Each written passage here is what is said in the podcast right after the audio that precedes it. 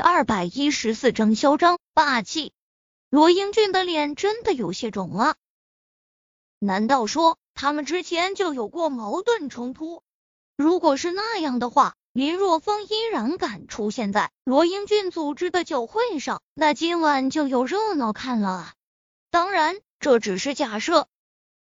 不管林若风和罗英俊之间是不是有矛盾。对于林若风的身份，众人都比较感兴趣，因为他现在是苏歌瑶的男人啊。众人都想知道，有资格成为苏歌瑶的男人到底有什么牛逼的身份。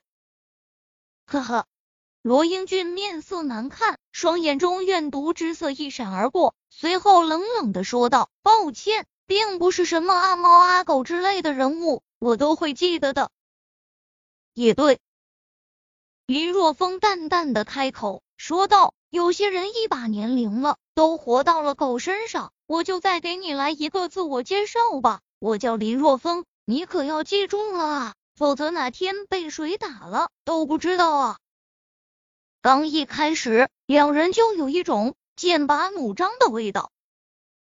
众人在被林若风胆量震撼的同时，对于他的身份。也颇为感兴趣。林若风，林若风是何方神圣啊？海天市没有听过这么一号人物啊！就是，难道是其他地方的人猛龙过江？咦，你们有没有感觉这个林若风看上去这么熟悉啊？好像在哪里见过啊？哎呦，你这么一说，我也想起来了，的确有些面熟，而且这个名字也好像听过。难道真的是猛龙过江？众人议论纷纷。然而就在这个时候，一个女人的尖叫声突然间响了起来。哎呀，我想起来了，我知道她是谁了。谁啊？快告诉我们！很快，那个女人就被围了起来。她，她不就是个前段时间网络上很火的林若风吗？女人说道。网络上很火的林若风啊，我也知道了，就是种植了会跳舞的小青菜的那个小农民啊，真的是他，他还是那个小林村的村长啊？什么村长不村长的，不还是小农民？没想到啊，女神的男朋友竟然是个农民，是个种地的，真是令我大跌眼镜啊！直到林若风的身份后，直接就炸开了锅，因为这里都是海天市上层社会的精英啊，农民在他们眼中那是上不了台面的人。苏歌瑶，这个小村长不会真的是你的男朋友吧？一个打扮的花枝招展的女人问道。在问这个问题的时候，女人眼中满是兴奋的神色。因为从苏歌瑶府一出现，就夺走了酒会上所有女人的风头。如果能趁此机会打击苏歌瑶，那么他绝对不会吝啬这么做。没错，他是我的男朋友林若风。苏歌瑶淡淡的开口。现在他是骑虎难下，如果他说林若风不是他的男朋友，只是临时找来的挡箭牌。那只会更加的难堪。哇，竟然是真的！小农民竟然逆袭了女神总裁，呵呵，真是想不到啊！被誉为冰山女神的苏歌瑶，竟然会爱上一个小农民，我也是醉了。你们这些好色的男人看到了吗？你们心目中的女神竟然就是这样的品味，你们还会认为她是高高在上的女神？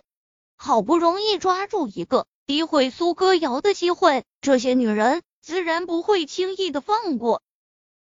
同时，有人将矛头对准林若风，说道：“我说小村长，这种场合根本不是你能来的地方，看看自己的身份合适吗？”面对众人的冷嘲热讽，苏歌瑶面色有些难看，沉声说道：“我选择男朋友和你们没有什么关系吧？你们有必要？”这么攻击我们了？好了，歌谣，没必要因为这么一件小事和这些傻逼生气。林若风很是平静的拉着苏歌瑶的手，淡淡的说道：“这些人就是忘恩负义的主，还看不起农民。如果没有农民，他们吃什么？吃屎啊！嚣张霸气！”苏歌瑶很是无语，林若风说话也太粗鲁了。不过粗鲁归粗鲁，但是真的非常解恨啊。那个，我去一趟洗手间。看着林若风一句话将众人骂的面色难看，苏歌瑶憋得很辛苦。之前他也参加过几次酒会，这些女人可没有少攻击他。现在看到他们吃瘪，他觉得很畅快。别太过分啊！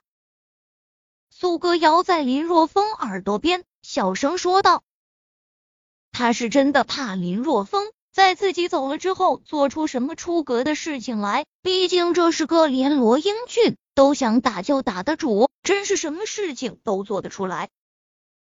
苏歌瑶在叮嘱林若风，不过这话听在别人的耳朵里，就变成了苏歌瑶告诫林若风要低调，不要惹事。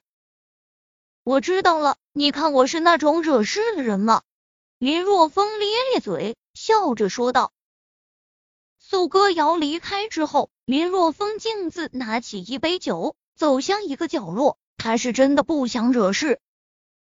一直以来，林若风的处事原则就是人不犯我，我不犯人；人若犯我，我虐死丫的。不过林若风想低调一些，但是有些人偏偏找虐。